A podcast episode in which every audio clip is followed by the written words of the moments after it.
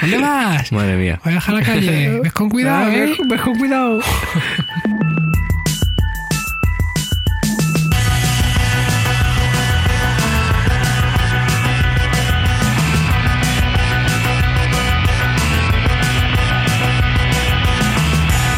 Hola, Andrés. Hola, Naum. ¿Qué tal? ¿Cómo estemos? Homosexual. ¿Eh? ¿Lo que? Pues hombre, no me va mal. Ah, no te va mal. ¿Y eso? ¿Estás contento con tu No, vida? ¿No te acuerdas de la canción esa? Eh, No. De siniestro total. Ahí me has pillado. Hola, ¿qué tal? ¿No Hombre, me va hola, ¿qué mal? tal? No, es ¿qué tal homosexual? Pues hombre, no me va mal. ¿No la conoces en serio? No, aunque ahora que lo dices me quiere sonar, pero como tengo una memoria muy pequeñica, No me lo puedo creer. O sea, ¿tú no, nunca le has dicho eso a tus amigos? ¿Qué tal homosexual? Mm. Así. eh, es- No. eh, no. Que yo recuerde, no. Pues es un clásico. Pues. Hola, ¿qué tal, homosexual? Pues hombre, no, no me va mal. Ese era el guiño, ¿no? Es una gran canción, en serio. Esa es muy graciosa. Mm. Yo soy, soy un poco fan de los siniestros total. No, no, no súper fan, pero un poco fan. ¿De un qué poco época? bastante fan. ¿Del principio? ¿O del mediado? ¿O de ya la última etapa de Nah, los últimos bueno, años? más principio y, y mitad. Cuarto y mitad. Pero, pero sí, Germán, ¿no? Sí, sí, sí, que con el con Germán yo creo que era demasiado para mí, que, que eh, creo que era tu match. Sí. Me gustaba más él, lo que hacía en sus cosas fuera de, de siniestro. A mí me dio penita, ¿eh? eh Sí. Germán. A mí también. Germán, Germán, Germán Copini, para los que no estén familiarizados. O, de hecho, disco el de eh, El ladrón de Bagdad se llama, ¿no? Que no lo he ladrón de escuchado Bagdad, apenas. Eso es. Sí, yo lo escuché en su día. Es un buen disco. Estaba bien, pero Sí. no es mi onda. Bueno, pero Golpes Bajos será tu onda. Tampoco, pero es más mi onda. ¿No? Joder, qué mal suena eso. Es- No, no me gusta, pe- pero me podría, pero me podría No, sí, gustar sí. más. A ver, ten- tengo el, el LP, el, el EP de Ah, nuevos medios. Yo eh, también, sí, y lo encontré un día en vinilo. en. Sí, claro. Yo también. Ahí buceando en una tienda y dije, ¡eh! ¿Barato? Y, y- pues sí, pero no, la verdad es que no me acuerdo muy bien. Yo también. Era en Metamorfosis. ¿Metamorfosis? ¿Te acuerdas de Metamorfosis? Yo también. No, hombre, no. Claro, en, Metamorf- en Metamorfosis fue local de ensayo. Sí, de, Durante mucho tiempo. De muchos de nosotros. Yo estuve también ensayando ahí preparando un bolo, un bolo mío. Mm, Qué época, ¿eh? Eh, y la verdad es que molaba, ¿eh? De ensayar ahí.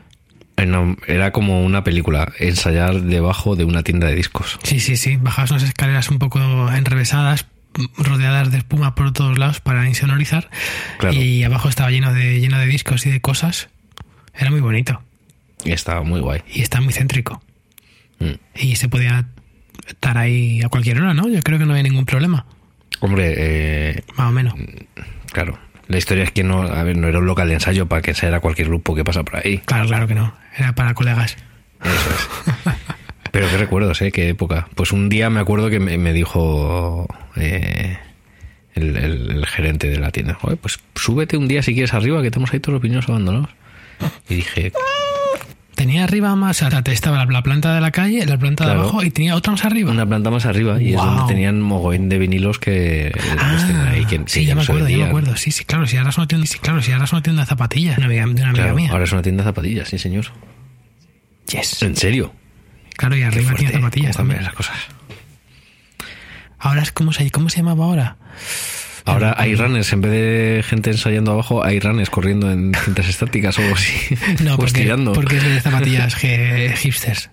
Ah, bueno, hay, hipsters. hay mucho, mucho, Es que hay mucho homosexual, pero, Atusándose el bigote. pero no lo digo de Y- leche, que la- las doñas, las doñas lo son. No sé, más hacen los hipsters. Ah, Playground, se llama la tienda, creo que se llama Playground o algo así, creo que es Playground, que está en la calle Clavel, ahí está Metamorfosis, sí. Sí. Semi-esquina Gran Vía. Sí, qué tiempos. Ay, ya ves. Y todo esto venía a cuenta de Germán. Sí, Pues a mí me dio penica. Tú sabes que yo trabajé con, con Copini, ¿no? eh, con todo azul. Con Todo Azul, exactamente. En, ¿Cómo en se su llamaba? proyecto Lemuripop. Eso, Lemur Pop, que luego todo, todo empezaba por Lemur, todo lo que hacía. Eh, bueno, es que venía por Lemuria, las- no era por Lemur. Mira, es un poco tortuga. Aunque ahora que lo pienso, pues si fuera por Lemur habría sido más, más divertido. ¿Tú sabes por qué? ¿Tú sabes lo de Lemuria? No. ¿Por qué era? Lemuria es que había una teoría en el, en el siglo XIX, si no recuerdo mal, que decía que había, en- para intentar justificar que hubiera lemures tanto en la India como en África, y ci- dijeron que en el que en el Océano Índico había un continente antes, hace muchos años, eh, por el rollo este de Pangea y la tectónica de placas, que, que unía, ¿no? Eh, ese, to- todas esas zonas en las que hay lemures, ¿no? Porque no Sí. entendían que pudiera haber, separados por tantos miles de kilómetros de, de agua, eh, lemures. Entonces Lemuria era como un gigantesco continente que consideraban que, que estaba por ahí. Qué original el nombre. Lemuria, de lemures. Se rompieron la cabeza. ¿Cómo lo llamamos? ¿Cómo lo llamamos? Y, Y- sí, sí, es como una especie de Atlántida, ¿no? Atlántida. Eh, pues, ¿Dónde estaba? un continente ¿Qué que se hundió bajo las aguas, Pues pues la- llamado Lemuria. ¿No? Por ejemplo, ejemplo. ¿Qué había? Mm, mm. por ejemplo, pf, Sí, pues no sé, manzanas, manzania. sí. En fin. Y luego, yo creo que también, si no recuerdo mal, en alguna canción hacía algún tipo de, de, de, de- de comparación o de, símil, porque había una especie de tema religioso durante Roma, o Egipto, o no, Roma, Grecia, Roma, yo creo que era en Roma, Lemur, Lemuria, Lemuria pega más Roma que, que Grecia, que era como, como algo, una especie de festividad, como no sé si el Día de los Difuntos o algo así. Mm, Entonces jugaba ahí un poco con, con las cosas ahí. Germán, escribía muy bien, la Sí. verdad. Las cosas como son. El tío tenía una pluma muy chula. tiene mucha pluma, muy tiene mucha brillante. pluma. Eh, no, no de esa pluma, de la otra. Sí, la verdad es que era buen escritor, sí. Sí.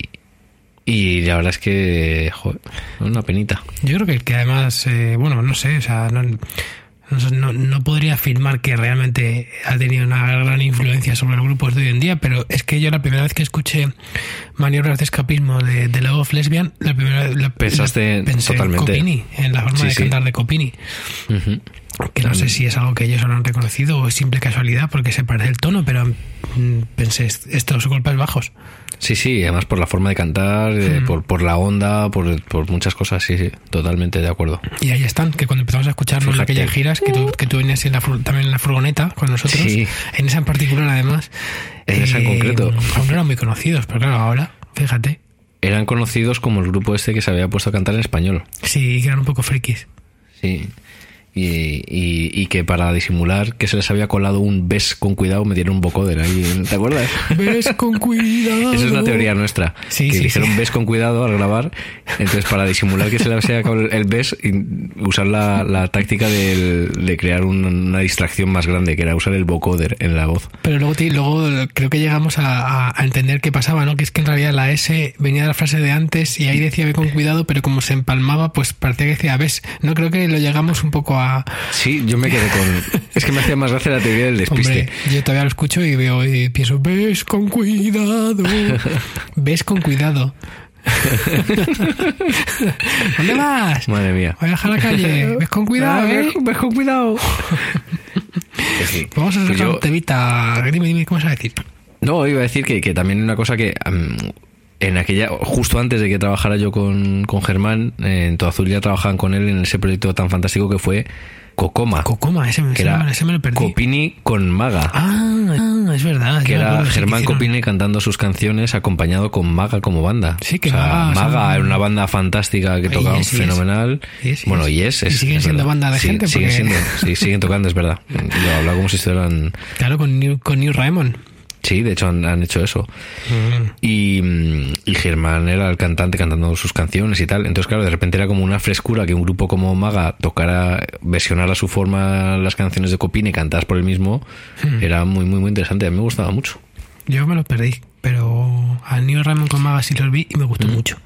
Pues hay, hay vídeos eh, por ahí por internet, porque creo que grabaron eh, el programa de Ordovás, ¿cómo se llama? El de la 2. Pestiño. Con y pop, Mm. ¿no? Con, con la China Patino, sí, sí, y pop. Patino.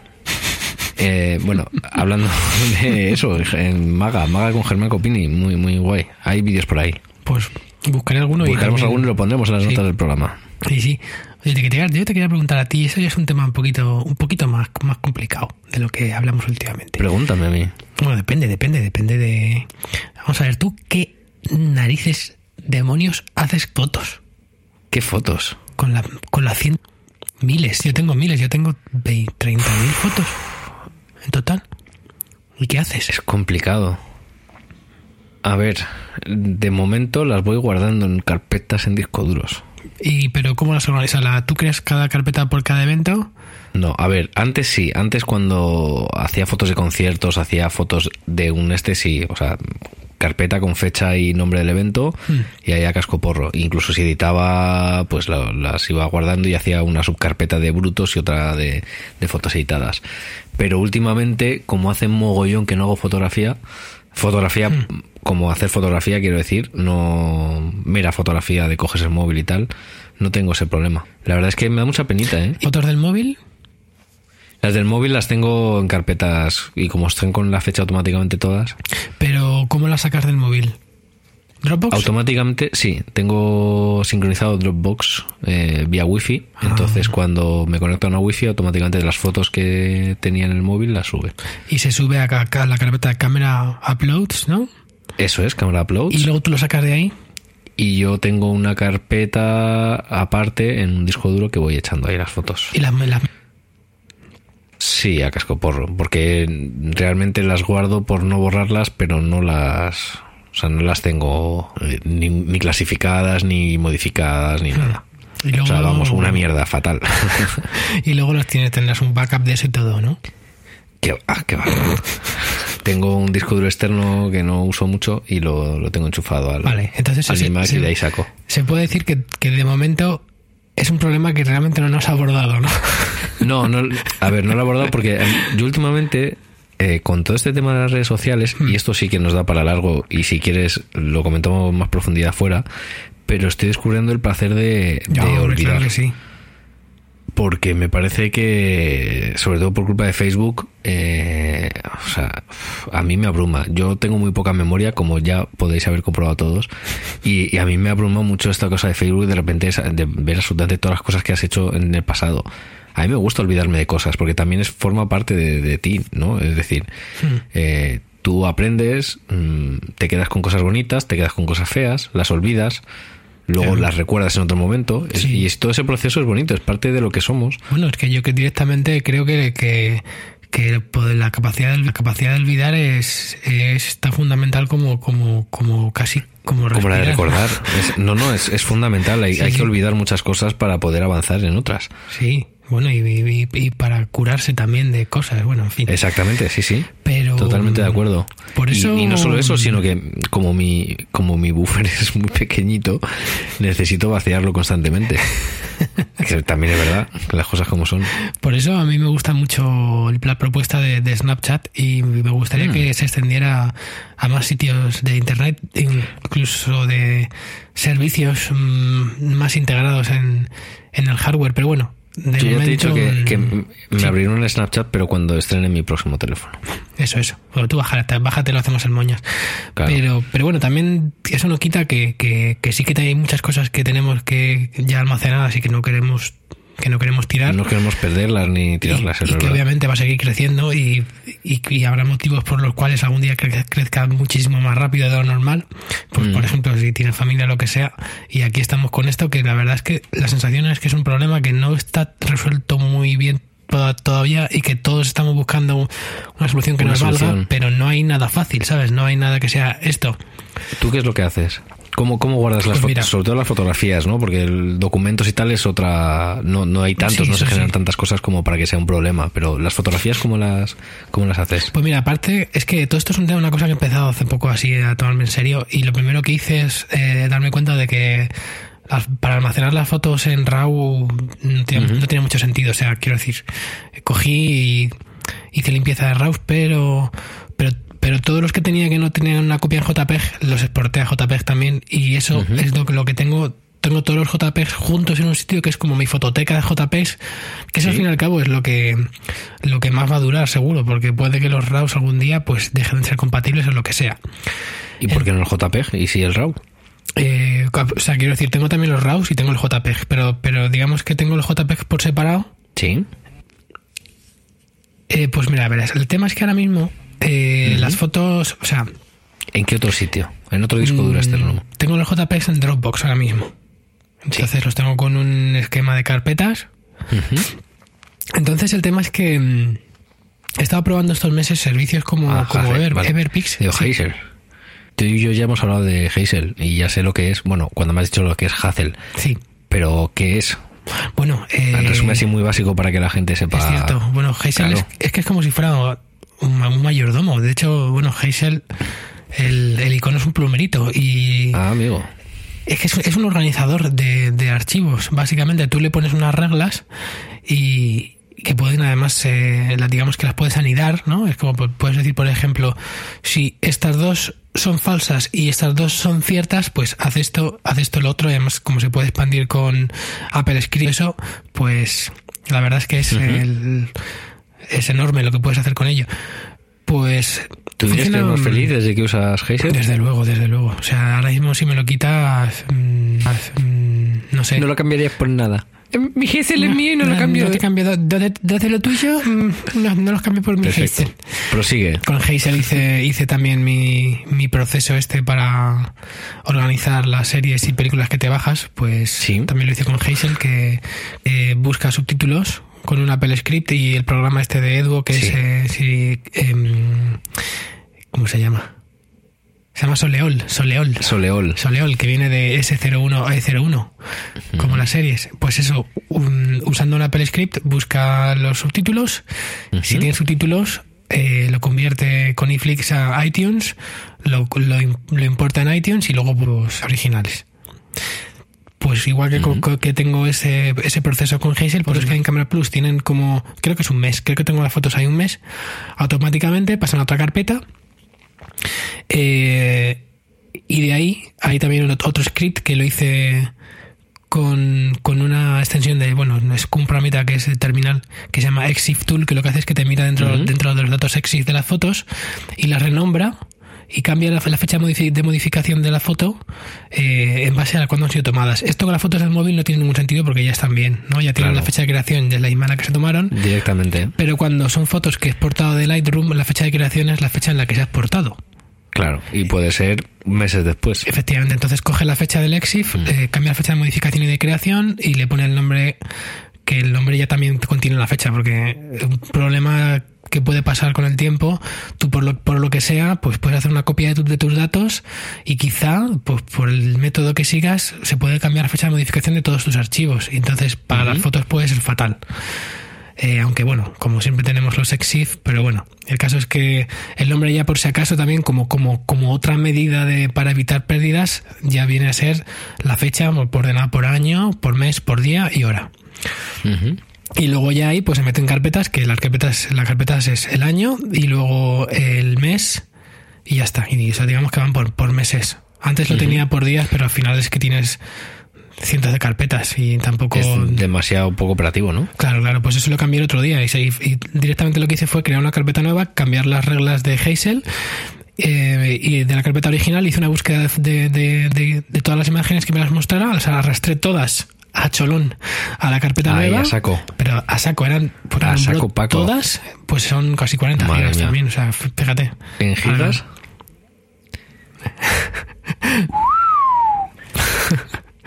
Pues el Hazel estuvo como 24 horas trabajando ahí, taca, taca, taca, taca, cambiando Taca, taca, taca, todos los nombres eh, y metiéndolo en carpetas nuevas y fantástico, ¿eh? o sea, es que es ¿Y cuánto tardó en hacerlo? Pues eso, estuvo como casi, como casi 24 horas. 24 horas más o menos, sí, sí. Bueno, sí, sí. ¿Y sonaba musiquita de- Pero- de pero- fondo? En plan, para, para, para, para, para, para, para, para. Y que se le hizo... No, pero cuando lo ves trabajar así, te, es que te quedas embobado porque ¿Tú lo ves, madre mía, o sea, lo este ves ahí físicamente cómo se mueven las carpetas de una a otra y tal? Sí, sí, sí, los archivos van tiqui, tiqui, tiqui, se, se renombran. Luego también lo malo, bueno, lo, lo bueno, lo, lo malo es que te notifica de, de cuando haces estas cosas. Entonces, de como 40, 50, 50, 60, 60 notificaciones. Pero bueno, como no se acumulan, Claro. sino que se van. Claro. Sí, se van desapareciendo Pues, poco a eh, poco. Así que Van ahí como a la deriva. Claro. Pues el problema, ¿sabes? Que es, es que 40 gigas de fotos, hoy en día. A ver, es que cambia un poco el, para- el parangón, porque antes teníamos discos duros de los tradicionales, de los que giran, Mm. y, Sí. y teníamos muchos teras al final, pero es que ahora de pronto otra vez tenemos menos teras. Bueno, pero tampoco es para tanto. Bueno, hombre, si tienes un iMac, por ejemplo, tienes una Fusion Drive, un disco. pues, eh, A ver, no, no entres en tantas cosas. Un disco de un tera, por ejemplo. claro, pero yo ya no tengo de un tera. Bueno, pero hay, hay un disco de teras ahí, están baratísimos. El otro día hicimos el cálculo que cuestan 60 euros un disco de un tera. Claro, lo que pasa es que... mm, Eh, ahí te caben. mm, vamos. Sí, sí, mira, pero mira... Anda te- que no tienes fotos para poner ahí mm, de los próximos miles de cientos de años. Sí, pero mira, te voy a, te voy a contar cuál es, cuál es a mí la, la premisa que yo tengo ahora mismo es, eh, tengo, vale, tengo muchas fotos y, y tengo y tengo muchas fotos, las tengo yo clasificadas y hecho limpieza y tal. A mí lo que me gusta es poder acceder a ellas en cualquier momento y mirar. En cualquier lugar. En cualquier lugar. Y, y- y acariciar y pensar en los viejos buenos tiempos. Y decir, fíjate cómo hemos cambiado.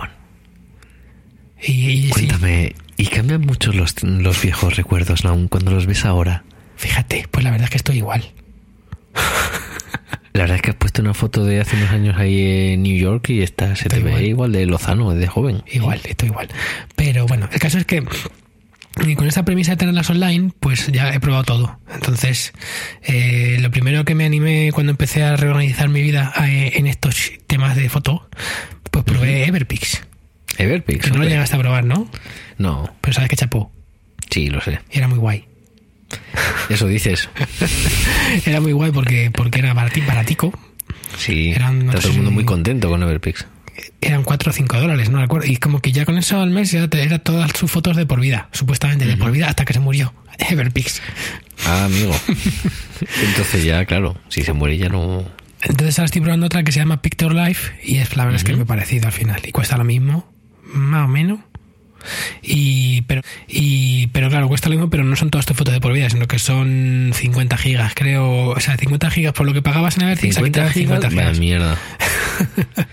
Y 50 gigas, a ver, ¿no te merece la pena tener un disco duro externo enchufado Tengo- a no, si tengo un tu NAS. router? Tengo un NAS, Andrés. Ya lo sé, pues eso. Lo que pasa es que Dropbox de momento, de momento no me deja eh, no me deja tener los archivos en un NAS, solamente la carpeta puede estar en tu disco duro. Ya. porque todavía, digamos, a ver, eh, Picture Life eh, funciona con una app que tienes instalada en el, en el Mac y que sí que te puede coger las fotos del NAS, pero todavía no ha dado el paso definitivo a tenerlo solo en el NAS y en Picture Life. Todavía estoy probando y te- ya las tengo en, en Dropbox. Pero, porque, a ver, el tema es que Dropbox, mm, para ver las fotos online, la verdad es que no tiene nada.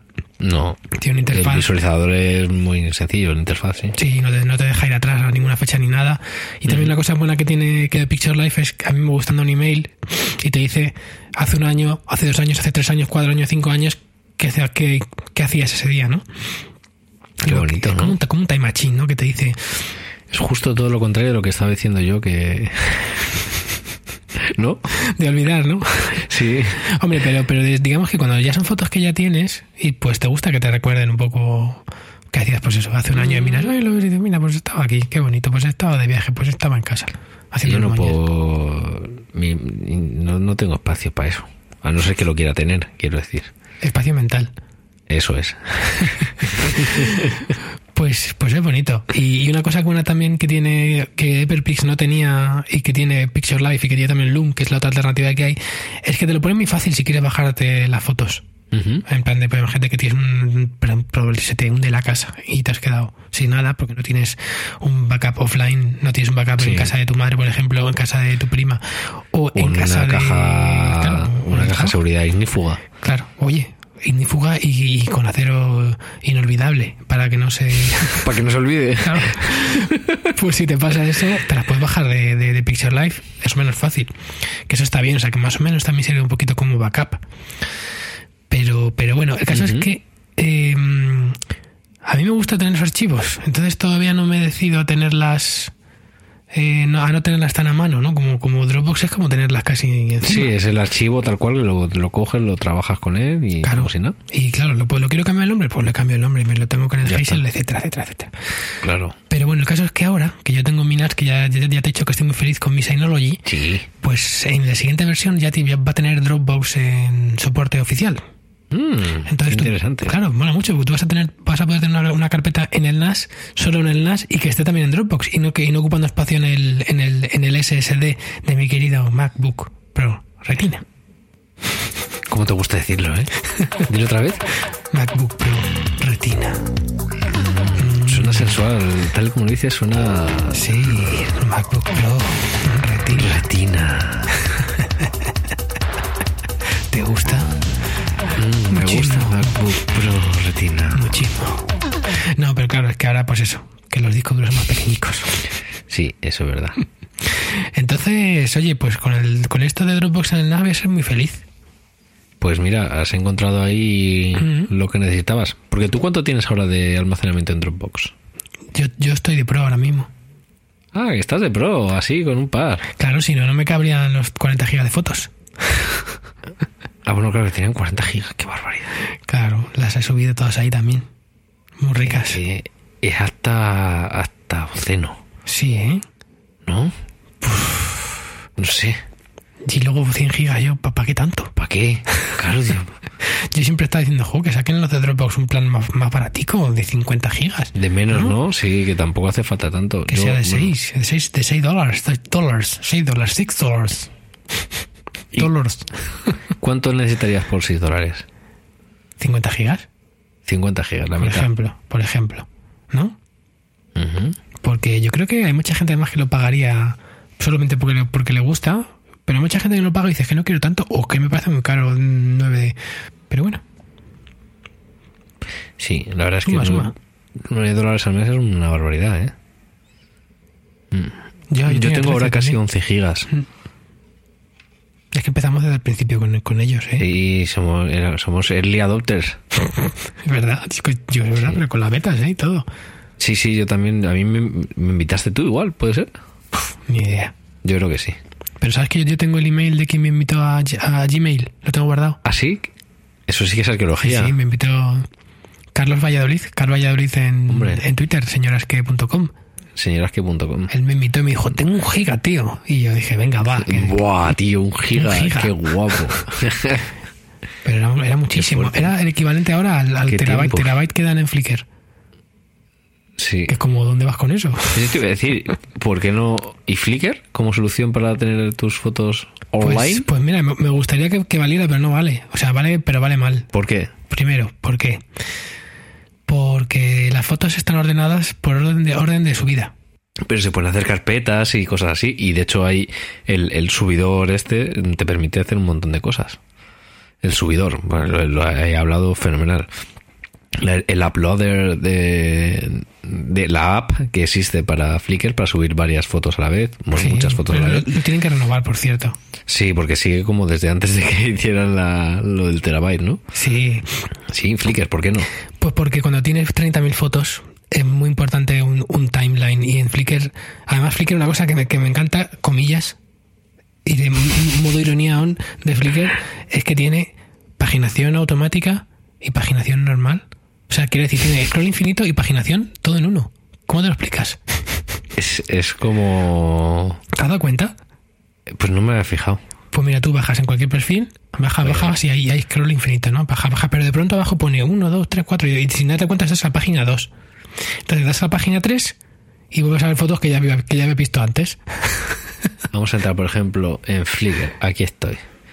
Voy a buscar, por ejemplo, el Flickr Flickr. de Nao García. Ya que- que estamos hablando de ti. Si lo tienes a mano, No maquillas, aquí te tengo. sí, jo, no me dejan cambiar el, el- no me dejan cambiar el- la dirección, Lo- la URL, se lo dije, me dije Marisa Mayer, Marisa Mayer, please, please, let me change my URL. Y te dijo, anda, don fa... No, no, no. Don, don fa- Go to to your mother. Claro, Marisa piensa que tengo el Flickr desde, desde hace muchísimos años. El mundo, el mundo ha cambiado, yo he cambiado. Desde antes que ella. Claro, yo he cambiado. Eh, Cuando yo me Claro. puse esa dirección, la gente usábamos Nix. Mira, desde abril de 2008. No tienes. Pues, pues eso. Qué fuerte, ¿eh? Que- 8, 9, pues. Pero fíjate que solo tienes 359 fotos. Claro, porque solo subo las más bonitas. Oh, qué listo. Solo subo las que me gustan de verdad. Hace fotos muy bonitas, ¿eh? Están bonitas, gracias. No- digo que son muy bonitas las chicas que aparecen en tus fotos, no me has entendido. Ah, Manolo, que sale muy guapo. Tienes aquí un, un monográfico de la grabación de Pequeño y Plateado. Exactamente. Mm, has visto qué observador soy, ¿eh? El último día de la grabación estuve. Sí, señor, sí, Ya- señor. ya ¿Has visto? No sé si te sale lo de la paginación y... Estoy bajando, estoy bajando hacia abajo y sigo bajando. Como tengo 300 nada más, a lo mejor no te va a llegar. Pero cuando tienes muchas, Bueno, vamos a probar. Yo sigo bajando, yo sigo viendo fotos. de- de momento estás en infin- infinito. Que sigo bajando y ahora dice, mira, de repente estoy en la página 2 y me dice, ¿Ves? ve a la 1 o a la 3. ¿Ves? Si vas a la 3 probablemente se repita alguna foto. Es muy probable, no siempre pasa, o sea, es un poco errático.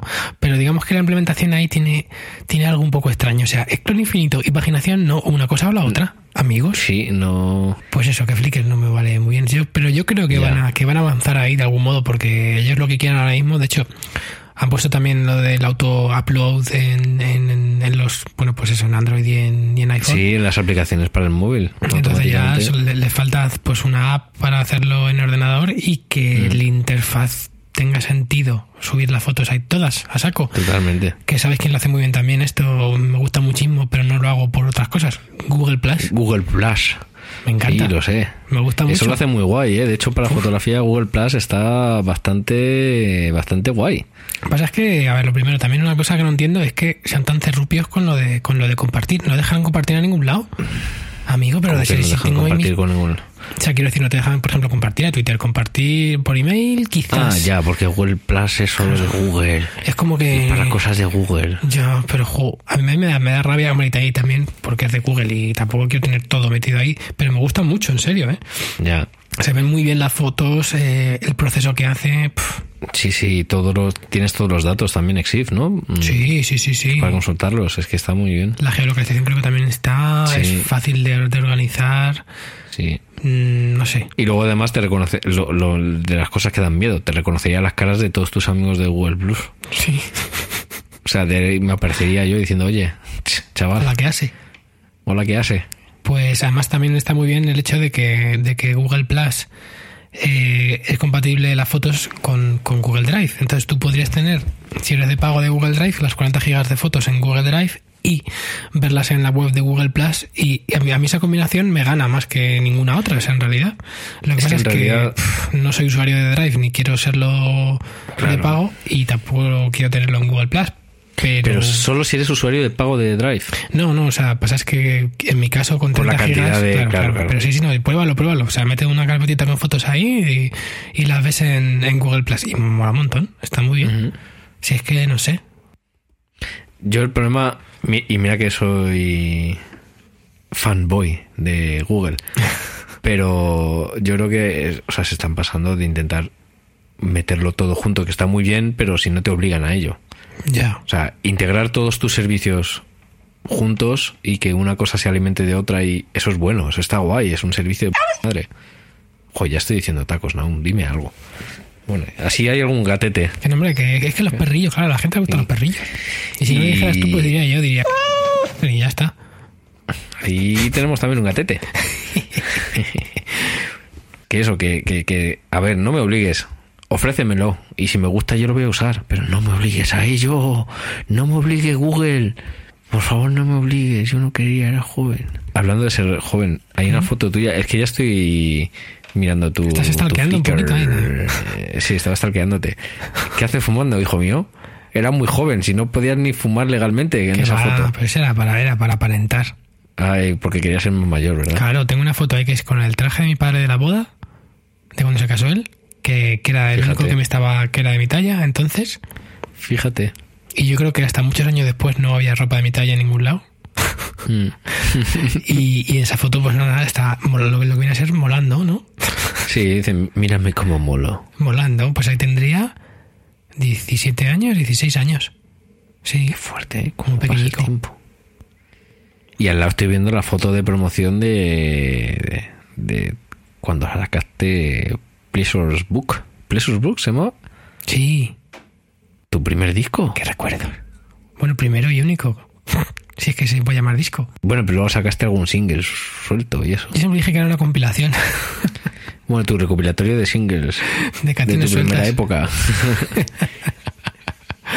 ¿Qué tiempos? Bueno, Google era, era un buscador y un email. claro. Y ya está. De hecho, era un buscador primero y luego era como, oye, que los de Google, los del buscador este friki que la gente usa poco, han hecho un, servicio de email. Yo lo usaba mucho. Yo me acuerdo, me acuerdo de, mira, de hecho además, creo que la primera persona que me habló de Google, bueno, aparte que no sé si también fue Carlos o fue su hermano, pero me recuerdo que me dijo eh, buscar, que lo primero que dijo es que me que molaba mucho buscarse en Google a uno mismo. Eso fue lo primero que me dijeron, tío, bu- busca en Google a alguien, mira Google. cómo mola. Lo de que más se llamaba, bueno, que se sigue, se sigue diciendo, bueno, digamos que aquí el verbo Google Google. no ha triunfado, pero en Estados Unidos es Google Me, ¿no? Sí. Google Me, o Google Somebody, ¿no? buscar a alguien. Y aquí lo llamaban, creo que eran, no sé si era Googleizar o Googleizar, algo así, creo que era Googleizar, ¿no? En plan, y fue lo primero que me dijeron, búscate a ti mismo o busca a alguien, mira cómo mola y salía todos los datos ahí todo el mundo, bueno, las cosas que había, que había hecho en internet. Y era increíble en la época eso, porque salía lo que tenía que salir. era eso. Qué, Qué fuerte. fuerte, ¿eh? Yo me acuerdo que alguien en algún momento me preguntó, no, no alguien muy conocido, ¿no? Es como alguien del instituto, o un amigo de un amigo, algo así. Ah, no sé qué tal. ¿Y tú qué buscas? Como si la actividad de internet fuera buscar cosas en Google, ¿no? Entonces me quedé así mirándole y le dije, pues depende de lo que quiera buscar. O sea, si necesito buscar algo, lo busco, si no, no. Busco cosas que me gustan. Fotos de Claro, pero- e información de discos que van a salir. Que igual no, no trabajado todavía, ¿no? Discos en CD, que el MP3. Oye, todo esto, ¿tú, ¿tú cuándo empezaste a usar MP3? ¿En qué año? ¿Y, y cómo? ¿Y dónde? Me alegra que me hagas esta pregunta, porque no me acuerdo. Pues yo sí que me No. acuerdo. A ver, no sabría ubicarte el año, pero estoy convencido que fue... Tendría... No, no lo sé, no, no puedo acotar esta fecha. No, me está costando mucho. Yo creo que empecé en 2000, año 2000 también, o incluso sí, en el 2000 yo creo.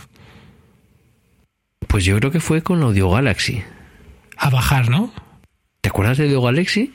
Sí, bueno, en general a usar, porque claro, mm, yo, no- yo no usaba, no tenía un ordenador propio mío.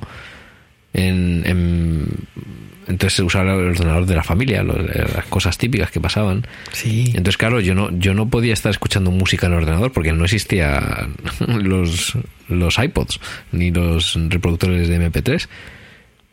Y tampoco tenía, podía abusar del disco duro, bueno, lo, lo típico cuando compartes un ordenador que eres pequeñico y tal. Jo, pero es muy fuerte que cuando usábamos el Audio Galaxy no había tarifas planas ni nada. O sea que era, No, todo, era- todo contando como una llamada, ¿eh?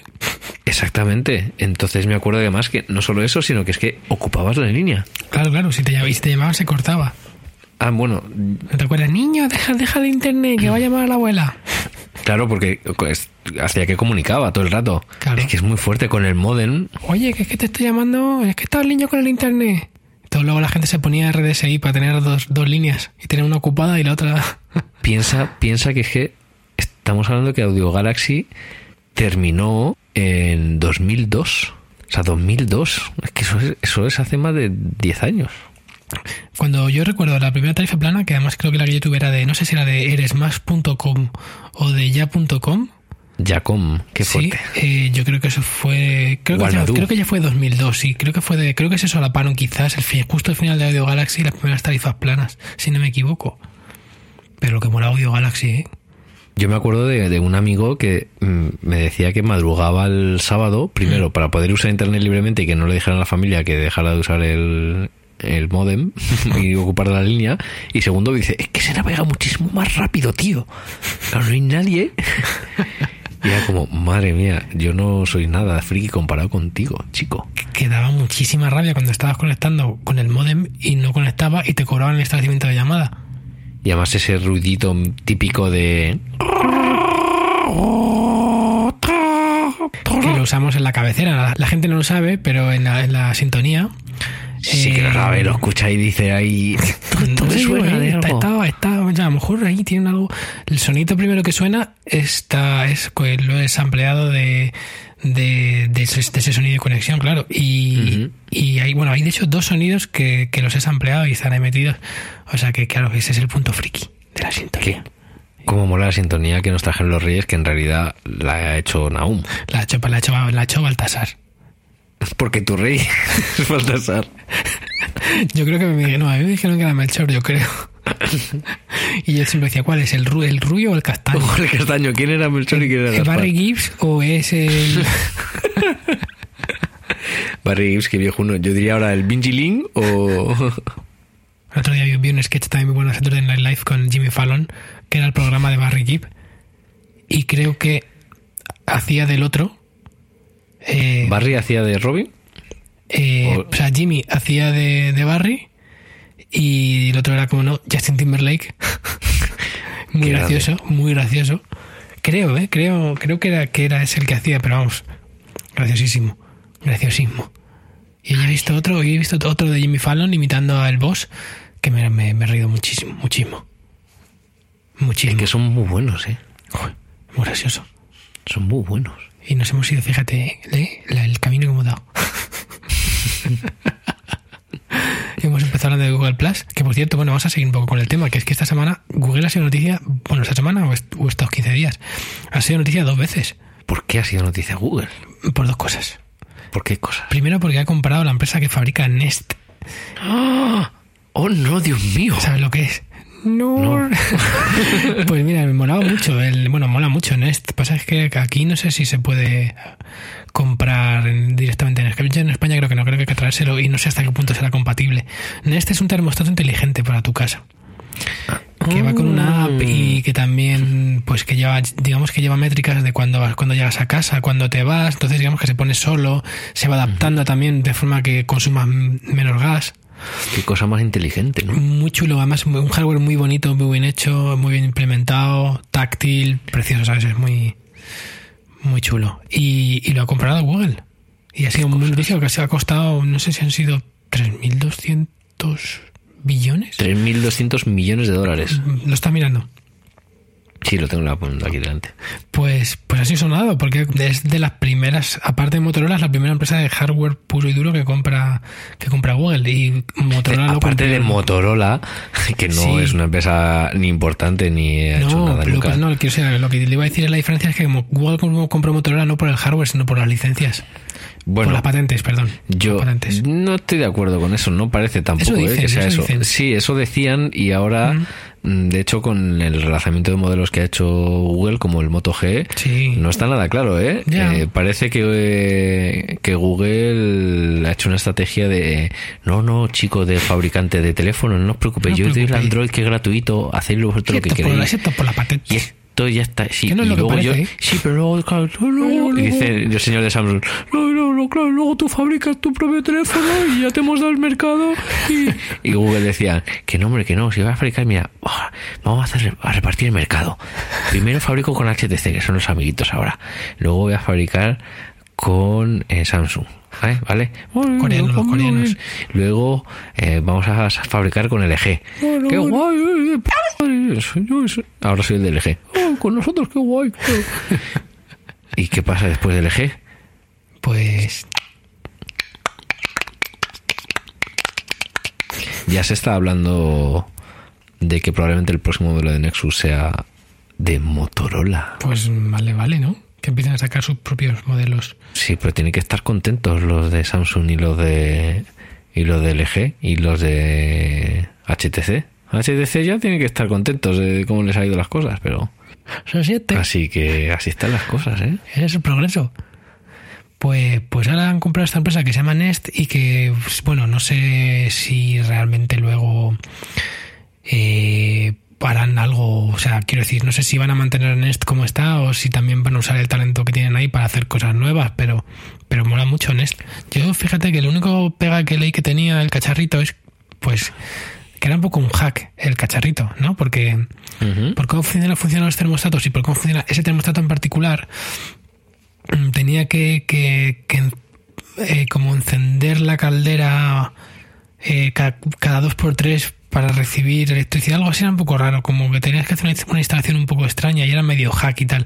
Pero vamos, la gente que lo tiene, eh, Dicen que estaba muy bien y pues nada, ya es de Google, ya está la gente diciendo, ¿y ahora qué pasa? Que mis datos mm, de cuándo voy, de cuándo entro, de cuánto salgo, de qué temperatura, de mi gasto, mi consumo, ahora va a ser de Google. Y dicen, no, mm, va a ser, va a ser Bueno, sí. separado. Va, y luego los de los de Nest han dicho, "Nos- nosotros nuestras condiciones de privacidad no van a cambiar. Nosotros dijimos que lo más importante es que los datos los usemos para el bien de Nest y nada más. Entonces, claro, la gente dice, vale, pero ¿y eso qué significa? ¿Tú crees que también está comprando gente? Quiero decir. Porque Talento, dices. Talento, sí. Talento, Pues además, en concreto, de gente que ven- de- venía trabajando en Apple, por ejemplo, ¿no? Porque Sí. uno de los fundadores de Nest fue uno de los diseñadores del iPod. Pues la verdad no tengo ni idea, pero, pero vamos, yo creo que es un, que es un pedazo de fichaje. Vamos. Pues mira, datos, datos interesantes. Parece que Nest vende cerca de 100.000 termostatos al mes. Madre mía, es que además los venden en, en- Apple Stores. Es que tiene unos ingresos de 300 millones de dólares anuales. Madre mía. que tampoco es una barbaridad para ser una super empresa de tecnología, etcétera, pero Bueno. es un montón. Nada mal. Pues. De hecho, mira, Tony Fadell es, es uno de los creadores del iPod y es uno de los fundadores de Nest. Pues eso es que va a ser muy curioso ahora, porque ¿qué va a pasar ahora? ¿Va va a ser una compañía de Google, pero lo van a vender en el Apple Store? ¿O lo van a quitar? Algo hará Apple para no vender un producto de Google, te lo puedo asegurar. Cosa normal por otro lado, ¿eh? No tiene nada que ver con, con mis filias ni mis fobias. Va a ser curioso. Sí, no, es interesante. Es un paso más, ¿no? Al- a- de Google en esta ambición por, por las cosas automáticas, ¿no? Y por esta tendencia Sí, que se llama ahora del Internet de las cosas, ¿no? Y las tecnologías machine to machine. Claro. Con coche automático también, es una cosa que también Claro. están haciendo ellos. La verdad es que sí, es interesante. Pero. Llegaremos ya al hogar domótico. Jo, yo lo que de, de verdad, ojalá algún día Google eh, consiga reducir la- el peso que tiene el- los anuncios en, en sus ingresos. Ojalá Sí. algún día, pero vamos, lo dudo muchísimo porque es muy difícil. El caso es que también esta, esta semana también, bueno, también ha sido noticia, no sé si lo has visto, porque ahora se puede, desde Gmail puedes enviar un email a cualquier contacto que tengas en Google Plus. Eso no es exactamente así, ¿no? Sí, sí, o sea, si tú tienes, yo, por ejemplo, yo, imagínate, yo no te conozco de nada, yo te agrego a ti, eh, te agrego en Google Plus, aunque tú no me agregues a mí, y ya desde, desde mi Gmail eh, pongo Andrés y ya sale Andrés que Cabanes de Google Plus y a ti te va a llegar a la bandeja de, de- de Gmail también, como si fuera un email, vamos, básicamente. Entonces la gente se ha enfadado, enfada mucho porque es como, como si cualquiera tuviera tu, tu email, ¿no? Aunque luego hay un setting que tú puedes cambiar, etcétera, ¿no? Pero Hombre, y eso también era en la nueva forma de clasificar los emails de hace unos meses Eh, en el- exacto. Eso de es- la, pestaña social, Claro, ¿no? Es otra forma, es otra forma también un poco de, de, bueno, de que si de medio darles más sentido también a eso y medio forzarte, que al fin y al cabo es que para ellos lo que tiene sentido es que uses ese tipo de cosas, porque cuando usas ese tipo de cosas ya no usas aplicaciones externas como, como mail en el pues o Thunderbird o cualquier cliente de, de correo, porque porque digamos que se pierde, bueno, se pierde.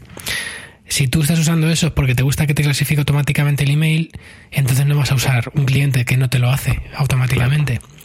Y así te pueden servir anuncios también, puedes seguir, pasas a, vas a usar su app, o su app, oficial en el, en el teléfono, etcétera. O sea, tiene sentido para Pasas ellos. por el aro. Claro, claro, sí, sí, llamo, yo, yo lo veo súper coherente con lo que con lo que quieren. Lo de Google Plus no sé si es tan coherente, hombre. La- también lo entiendo. Al fin y al cabo la gente dice, bueno, pues es que es como Facebook, ¿no? También puedes enviar un email a quien quieras dentro de Facebook.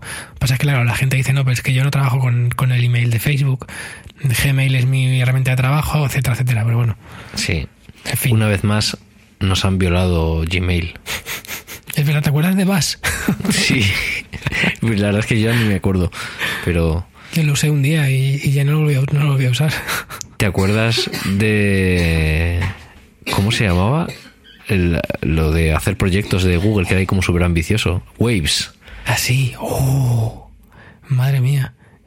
Yo estuve también ahí, bueno, lo, lo usamos tú y yo, ¿te acuerdas? Sí, sí, sí. Una bueno, vez. para hacer el tonto. Sí, sí, sí. lo probamos. Pero eso era, supuestamente era como interesante y hubo gente que lo usó, ¿no? Que lo uso, que lo uso, que lo usó. Joder, sí, es que, sí, sí, parecía que era el futuro, ¿no? Con el tema del 15M, recuerdo que salió una especie de asociación o de movimiento de tal con, con gente como Ignacio Escolar, eh, y no me acuerdo quién más. Es que era como un manifiesto de estos que firmaron. Y no es el 15M, estoy hablando de. Joder. Está dando- según está diciendo, era como error, error, error. de conexión. La verdad es que lo- el título de error de conexión empieza a tener mucho sentido, ¿eh? Hombre, sí, sí, sí. sí. Pero no por, el- por lo que en un principio tenía sentido, sino por. Yo, yo siempre pensé mucho que era también eh, a nivel neuronal también. ¿eh? Sí, totalmente. En mi caso, total. Sí, nosotros además siempre tenemos unas pedradas por aquí que... Ya ves. ¿Cómo nos, no- cómo nos llamaron? El- los Sofía Mazagatos, ¿no? Exactamente. Vicios mentales. Algo de el manifiesto escolar sí que era... Era el manifiesto en defensa de los derechos fundamentales en Internet. Exactamente. Ese era el manifiesto en concreto, que eh, fue en diciembre de 2012, con el anteproyecto de ley de economía sostenible y las modificaciones que creaban eh, eh, la sección. ¿Cómo se llamaba? ¿Para qué profundizar? Sí, total. Todos sabéis a lo que nos referimos. Bueno, al parecer entonces el manifiesto surgió todo de, de un hilo de, de Wave, de Google Wave. Qué fuerte. Para eso sirvió nada más. Pues ya sirvió para algo. Y luego tampoco, o sea, no se ha implementado mucho eso que tenía, que era ya que veía según escribía el otro. ¿Te acuerdas? Que era como, guau, pues luego lo, implementarán en algún sitio, ¿no? Sí. Pues no. No, A nadie le ahí, gustaba, ¿no? de hecho, a nadie le gustaba que vieran lo que estaba escribiendo. Era, era como, como ahí. Como, Pero era, cachondo, ¿no? Era Sí. igual casi un... ¿Cómo se dice esto? Un ejercicio de estilo, ¿no? sí. Vamos a hacer esto. ¿Por qué? Si no me gusta, no lo que... Ya, pero para hacerlo porque se puede hacer, ¿no? Era un poco complicado. Yo me recuerdo que, que, mo- que montamos uno entre, no sé, 20, 30, Ujú. 30 amiguetes, 30 internautas, Sí. 30 ciudadanos. Eh, y era un poco lío saber quién había escrito dónde, ¿sabes? Era, bueno, en realidad era como un foro gigante, o sea, en la Claro. estructura era de foro total, ¿no? Como un Reddit cualquiera, pero claro, todo en tiempo real. Taca, taca, taca, pasando ahí de pronto, era, uf, era como... Qué lío, vamos, ya, ya en Reddit me cuesta a veces seguir cuando hay cambios, aunque lo puedes ordenar por, por obviamente, por cronología, Eso ¿no? te iba a decir que lo podías ordenar por... Sí, pero bueno, igual a veces es como, bueno, cuando hay demasiados comentarios me pierdo un poquito. Pero aquello era, era un poco... Y cuando lo, cuando lo, lo, lo borramos, bueno, ¿te acuerdas primero? Cuando la fiebre de las invitaciones a Wave, Todo el mundo como loco para probarlo. la cambio, la cambio por un riñón, la cambio por mi suegra. Era muy gracioso. Bueno, pues como en general era con todo, ¿no? Con Booth, con Google Sí. Plus, Sí, sí, sí, las invitaciones, Google. Google. Y, pero bueno, con todo, con todo, con todo, con todo. Ahora ya no, no hay tanto ese rollo, ¿no? Antes sí que era un poquito más de la exclusividad, ¿no? De los primeros early adopters de tú eres guay porque usas esto. Hombre, yo, el último que recuerdo fue el de Mailbox, no sé si te acuerdas. Mm, quizá no, porque mm, solo está en iPhone, creo. Que lo compró Dropbox, por cierto, ¿sabes? ¿Sabes sabes qué aplicación es? ¿No? Pues es una de las mejores que hay de, de, de- de correo para, para iPhone y también va a salir para iPad. Fue de la primera como que, mm, que te dejaba realizar acciones sobre el email. No te llega un email ahora, pero yo lo quiero, ahora no quiero hacer nada con este email, quiero dentro de un rato. Eh, entonces tú le decías, no, pues recuérdamelo luego y podías decir bueno, en, un par de horas o mañana o una semana, ¿no? Entonces hacías una acción o lo leías o lo archivabas o lo leías y lo archivabas. Pero bueno, digamos que todo con, con gestitos, ¿no? Muy, muy cómodo, muy bonito, sencillo, con esa interacción muy clara, muy definida, que eso es lo principal y bueno, luego lo demás. Pero básicamente está centrado en eso, es en proce- procesar el email de una forma que al final no tengas ningún, ningún email en la bandeja de entrada, ¿no? Es como muy centrado en el inbox cero. Qué guay. Cuando salió esta aplicación, que digo que luego la compró Dropbox, y te regalan espacios y la usas, por cierto. Eh, Pues lo que hicieron fue, ya no un sistema de invitaciones, sino que según te la, te la bajas y te apuntas, pues entras en una cola. ¿No? Entonces tú a lo mejor tenías por delante 20.000 tíos. A lo mejor 20.000 tíos eran cuatro días, imagínate. Claro. Había gente, claro, pero yo me metí de los primeros también, de bueno, de la primera jornada que se metió quizás, y creo que tardé tres días. Claro, a mí me pasó eso con High Track. Ah, la de la de Berto Peña. Eso es. O Pena. ¿Peña o Pena? ¿Pena? Es que claro, como en internet la gente Peña a veces es Pena. Sí. Pues estuve ahí esperando unas temporadas antes de poder probar. Bueno, una temporada, un par de semanas. ¿Y la usas? Mm, No porque no le he dedicado tiempo suficiente para organizarme y para poder usarla. Parece que tiene ahí mucho. Como que, que sí que hay que meterse de lleno y usar los calendarios y las tareas y tendrá un flujo de trabajo determinado que seguramente esté muy pensado, pero como que habrá que entrar ahí. Pero claro, tienes que adaptarte a ese flujo de trabajo, exactamente. Exactamente, me tiene buena pinta y En, en general, con todos los gestores de, traba- de, joder, de tareas me pasa lo mismo. Ya, bueno, yo, yo al final, fíjate que intenté durante un tiempo eh, hacer eh, GTD, Get Things Done, y al final me vuelvo, vuelvo o sea, a tener listas de, de to-dos y a veces incluso en Evernote, o, pero uso, uso muchísimo los decoratorios de, de, de, de, de la, digamos, de Apple, solamente porque los dicto en Siri, ¿sabes? Es como me- lo más cómodo. Y ya no quiero salir de ahí porque es la forma para mí más cómoda de poder apuntar cosas en el momento y, y, y ya está, y que queden ahí de tengo que hacer esto, pues le doy a Siri y le digo eh, recuérdame pues eh, comprar comprar leche eh, que también que también podrías decirle recuérdame comprar leche cuando esté en el supermercado también lo puedes hacer Claro. lo que pasa es que creo que no funcionan muy bien los lo que se llaman los geofences estos Los ¿no? Eso es. por creo que no es muy preciso. Pero bueno, el caso es que esa forma de introducir que to-dos ya se- es como que se- ya no puedo vivir sin eso. O sea, ya, ya no puedo pensar en desbloquear el móvil, abrir la aplicación, aunque sea con drafts, ¿no? Que ya aplicaremos, ya Sí. hablaremos de drafts otro día, que es una aplicación muy chula y también te gustaría, seguro. Pero, Mm, pero, pero no, es que directamente nada, se lo dicto y ya está. Y solamente por esa interacción, que es que me hace la vida tan fácil, me he quedado con, con listas sencillas de, de, de to-dos, tío, ya está, y no quiero otra cosa. Una pregunta. Sí. ¿Tú usas mucho a Siri para dictar cosas en general? ¿O a Siri, cualquier programa? ¿Tú dictas cosas? Eh, yo solamente dicto generalmente ese tipo de cosas y a veces también digo que me despierte, bueno, que ponga la alarma en un rato. O sea, hay como dos o tres cosas para lo que lo uso mucho y que si me lo quitaras me fastidiaría, pero solo eso, ¿sabes? básicamente eso, dictar de to-do y alguna vez, fíjate, fíjate cómo lo he usado, que es curioso, pues yendo en bici, lo he usado con los cascos puestos y Ah, diciéndole, sentido, oye, claro. eh, esto es muy cómodo. Por ejemplo, vas con, el, con la bici y dices, dime la dirección de, de cómo llegar a tal sitio y como te lo va diciendo por voz, pues gira a la izquierda, gira a la derecha, pues sí que lo usaba. Si me llega un mensaje, pues léeme los mensajes y tal, pero, pero vamos. Mm, es que también el problema de que usar, usar Siri así con los cascos, con el micrófono de los cascos, no te escucha bien, el ruido de la Claro. calle, etcétera. Pero para cuando estoy en sitios cerrados y quiero dictar un que un qué hacer o una alarma, funciona perfecto y, y ya está. Qué bonita la palabra que hacer. ¿Qué hacer? ¿Verdad? Tengo muchos quereseres. Pues es que, ¿sabes que, que- que- Antes de que cambiemos de tema, ¿sabes que es que a mí una cosa que me, me- me llama mucho la atención que es a mi madre dictando WhatsApps? A mi madre también lo hacía.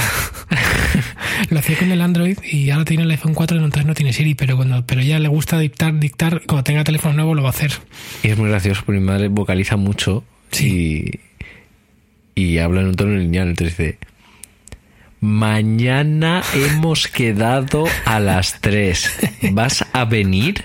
Oye, que hablando de dictar, lo que no, no parece que estamos usando mucho nadie es el audio, en la capacidad de enviar voz, eh, tanto en WhatsApp, en la aplicación de Facebook, etcétera, ¿no? O sea, tienen la capacidad de usarlo casi como un walkie-talkie. Sí. Y nosotros al menos, bueno, no sé, eh, mad- madrileños, no quiero tampoco eh, generalizar mucho, no sé, europeos incluso, a los asiáticos mogollón, les encanta eso.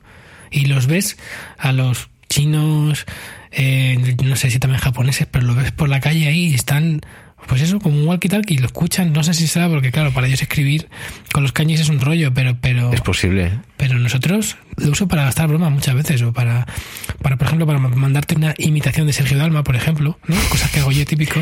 Lo Eh, típico. sí, o para, o no sé, para poner voz de, voz de, de idiota y decirte una chorrada, pues sí. Pero nada más, nadie lo estamos usando para así, en serio, creo, ¿no? Tú tampoco, ¿verdad? No lo uso para nada. No sé. Es que yo en general WhatsApp, yo voy a hacer una confesión en error de conexión. Naum, ¿cuál es mi estado en WhatsApp? Si no es importante, no me molestes. Soy un borde en WhatsApp, sí, porque no aguanto la gente que se aburre y se te pone a hablar por WhatsApp. ¿Me tienes que decir algo? Dímelo. ¿Quieres ya establecer una relación, una, una conversación compleja? Llámame por teléfono.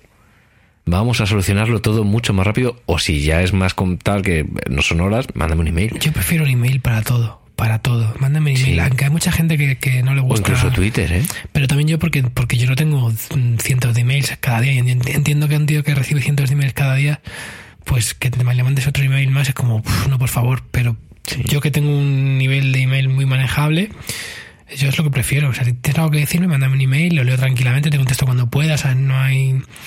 eh, no es en tiempo real, no, no hay prisa. Bueno, bueno, depende. Pero yo lo prefiero. Y además que me pone muy nervioso el... titi, titi.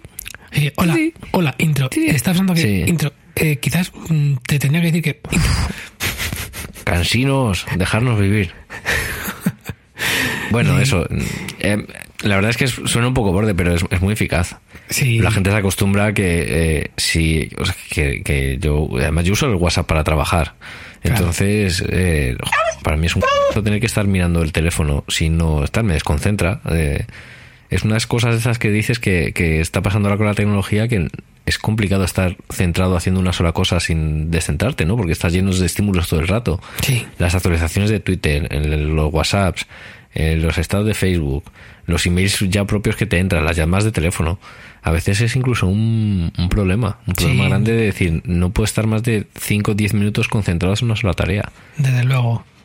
Y además también una de las cosas que pasan es que aún no hemos encontrado una forma de, de conciliar todos los estados en los que podemos llegar a estar a lo largo del día, siempre conectados, siempre con dispositivos, pero pero con dis- distintas disposiciones en cada momento. Pues, por ejemplo, en el iPhone eh, hablar mucho pues puede ser muy cansino. A veces no Ujú. te apetece estar teclando en, en el, en la pantalla táctil. eh, pero luego, o sea, por ejemplo, a veces estás con el ordenador eh, delante, pero te están escribiendo por WhatsApp y dices, ¿y por qué no, no pasamos a alguna forma de comunicación que sea con, te- con el teclado, no? Claro. Y A mí me pasa mucho eso. entonces es como que estamos llegando ya a un punto en el que estamos siempre conectados con distintas disponibilidades, a veces más, a veces menos, pero no sabemos muy bien, ¿no? Cómo, pues no sé, por ejemplo, si, si yo sé que el otro está conectado y está con el ordenador, pues a lo mejor sí que podemos chatear más y eh, despreocuparnos un poco de, de, de si pongo frases cortas o no, porque me da igual, no está vibrándome el teléfono todo el rato, ¿no? Mm. Mm, No está eso como muy... Fíjate que el Facebook lo hace muy bien eso, tío, la verdad. No, no lo hace muy bien. Sí, porque te dice si, si la otra persona está si la otra persona está en el móvil te avisa, por ejemplo. Eh, Pues entonces igual yo tengo un problema de configuración, porque si yo estoy en el con el Facebook abierto, que suele estar todo el día con el Facebook abierto, aunque no esté, pero sí en una pestañita ahí, ¿no? Aunque no esté, me siguen llegando las notificaciones al teléfono. ah, no, pues a mí eso sí que funciona muy bien. Si yo tengo ahí abierto, sí que, sí que no me llegan. No sé, Pues a mí no. no sé igual es sea. un problema de configuración mío, ¿eh? Mm, Pero ahora mismo yo creo que es el que mejor funciona en ese sentido. Además, también es, compa- es compatible Facebook, aunque claro, compatibilidad limitada con clientes de chat como de Jabber etcétera. Entonces, eh, digamos que es como que es versátil, multiplataforma y tiene también sus propias, sus propias apps muy bien hechas. Pero, porque por ejemplo, iMessage eh, en, de- en Apple, por ejemplo, no te avisa si alguien está en el ordenador o está en el móvil y a veces está bien saberlo para enrollarte más o menos. O, pero no sé, es un tema que todavía yo creo que estamos todos un poco atormentados con ello, ¿eh? Aunque yo ya directamente tengo una solución para todo, que para mí me funciona muy bien. No sé ni siquiera, no sé ni siquiera apagarlo. Yo tengo puesto que el interruptor de- del, de- del mute de- del iPhone es un, es un mute real. O sea, es decir, generalmente el funcionamiento es que cuando está mm, desac- desactivado, eh, pues suena, vibra el teléfono y suena. Y cuando activas el mute del teléfono, solo vibra. Vale, pues en mi caso, cuando activo el mute, no suena, ni vibra, ni nada. Entonces yo es como... Mute total. Es el mute, es el, el- el- el interruptor de la paz, se llama, en mi caso. Entonces yo cuando eh, alguien está mandándome muchos mensajes que no puedo responder ahora, que, o que voy a responder luego, luego, o incluso aunque esté contestándole, pero no quiero que me deje la cabeza loca porque está todo el rato sonando y vibrando, Ujú. pongo un interruptor de la paz y de pronto todo está bien. Y es como, vale, ahora te, ahora te responderé, o no, o ahora no puedo, lo que sea, pero yo estoy aquí tranquilico. Y chico, de verdad, ¿eh? no lo cambio por nada. De hecho, es que no entiendo que, que- que no sea el- la opción por defecto en todo el mundo. Porque de verdad, o sea, el nivel que tenemos de, de ruido constante con el Sí. teléfono es abrumador. Totalmente. De verdad te lo recomiendo mucho, Andrés. O sea, en serio, es una cosa, es, es sentir que tienes de nuevo el control. Decir, no, no quiero ningún tipo de molestia. Pop, silencio. ¿Tú sabes lo que hice? Yo, yo he quitado todas las notificaciones de audio del teléfono. Claro, ah, claro, Porque ya- también lo he hecho muchas veces, dejar solamente la vibración, con eso te enteras todo, de No, todo no, igual. sin ¿verdad? la vibración. Ah, o sea, sin vibración, solo sonido. Eso es. O- bueno, solo he dejado las... No, solo sonido, no, solo visual. Solo, si te Ah, fijas... Vale, vale, vale, vale. Claro, por ejemplo, eh, Facebook, Instagram, etcétera, etcétera, es solo visual. Sí. Solo tengo, si miro la pantalla puedo ver si ha habido actualización. Claro. Y los WhatsApps que uso para trabajar, eh, o SMS o alguna cosa muy concreta sí que tiene sonido para enterarme. Pero si no, no tengo el sonido. Oye, el interruptor de la paz. Me gusta ese eso. Interruptor de la paz. De el interruptor de la paz. Tenemos título, vamos. Sin duda alguna. Oye, Naum. Vamos a ir cerrando, ¿no? Oye, pues. Pues qué bien. Naum. Pues capítulo 8. Capítulo 8 finiquitado. Buenas noches, Andrés. Buenas noches, Naum. Adiós. Chao.